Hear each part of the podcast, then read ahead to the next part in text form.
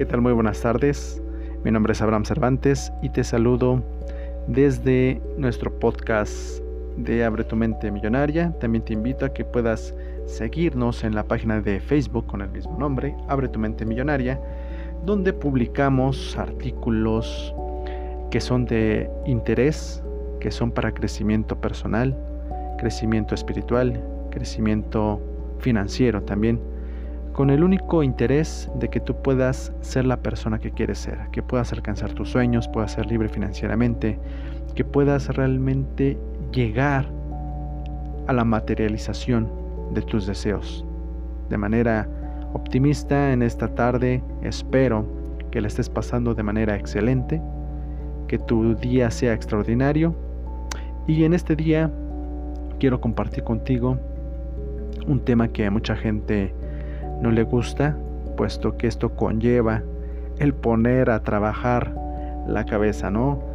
Lamentablemente mucha gente es holgazana en el sentido de no querer salir de su zona de confort. Y para que me entiendas mejor, estoy hablando de los problemas. Los problemas que ciertamente todos, pero absolutamente todos tenemos problemas. Sin embargo, existen gente que decide afrontar los problemas y hay otra gente que al contrario se esconde y prefiere evitar los problemas. Y me refiero precisamente a que veamos los problemas como una forma de crecimiento, como ver el examen dentro de la vida misma para evaluarnos en qué tan capaces somos para poder seguir avanzando, para poder actuar de manera favorable ante una situación específica.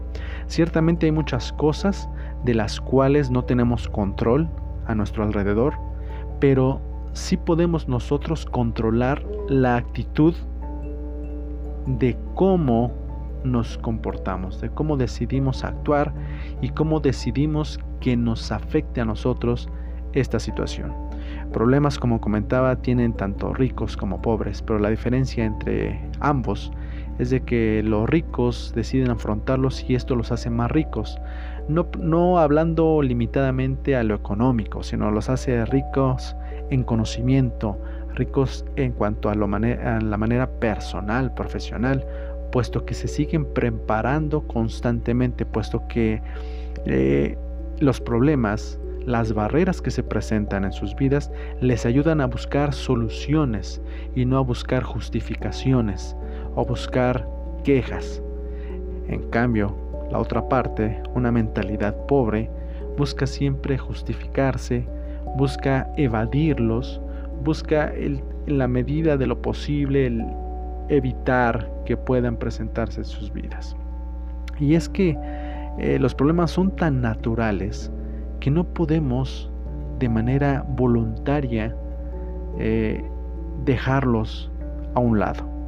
Porque como comentaba anteriormente, los problemas se presentan para evaluar la capacidad que tenemos ante una situación específica.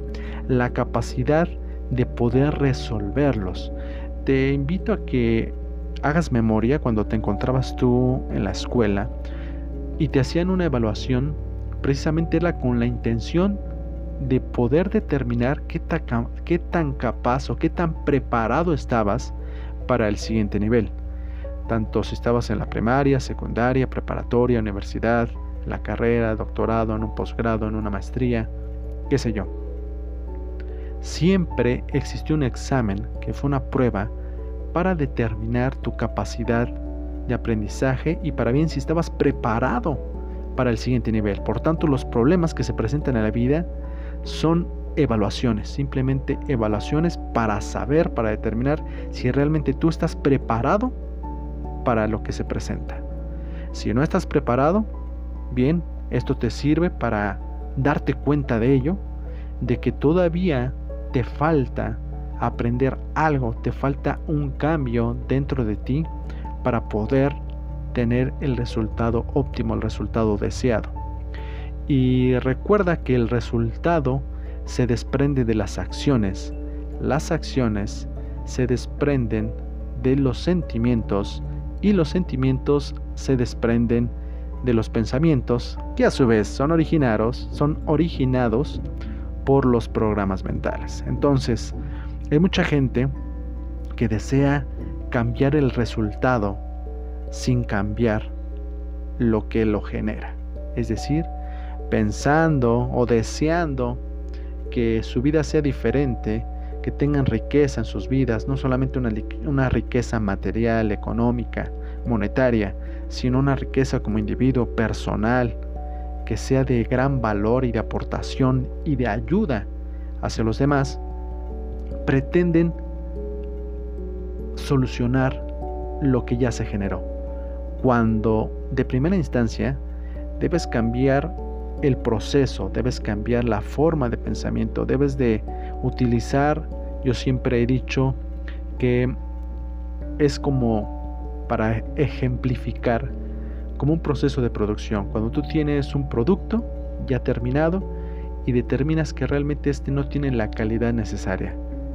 Se debe muchas veces por los modelos de producción, por los insumos que tú estás metiendo en tu proceso y que por consiguiente está causando un producto que no sea de calidad. Asimismo, la mente para crear pensamientos positivos, pensamientos óptimos, pensamientos que sean realmente de ayuda para resolver y esto motive a cada persona a tener realmente un deseo, un sentimiento de satisfacción y de deseo de superación personal para así actuar, tomar acciones y tener resultados óptimos, lo que ingresa en la mente muchas veces se permite que sea insumos de baja calidad. Inclusive porquería se deja entrar en los pensamientos, generando con ellos por resultados productos de porquería. Entonces, ante los problemas, es muy importante la actitud que se toma ante ellos. Y para ello debemos entender que existen dos posturas, como lo menciona el mismo T. Harp Ecker en el autor de su libro Los secretos de la mente millonaria, que existen dualidades en el universo, frío, caliente, arriba, abajo, izquierda, derecha, adentro, afuera, rico, pobre, etc. Asimismo, eh, eh, la actitud que se toma ante los problemas depende de un pensamiento positivo o un pensamiento negativo. Quien tiene un pensamiento negativo piensa o cree que los problemas realmente son únicamente para martirizar al individuo, que se presentan únicamente para poder dificultar la existencia de los seres humanos. Y un pensamiento positivo siempre pensará, obviamente, no que es una bendición el tener problemas, que sería una buena creencia, porque cuando piensas que es una bendición, lo decides aceptarlos, estás abierto a recibirlos y asimismo poder afrontarlos de manera satisfactoria.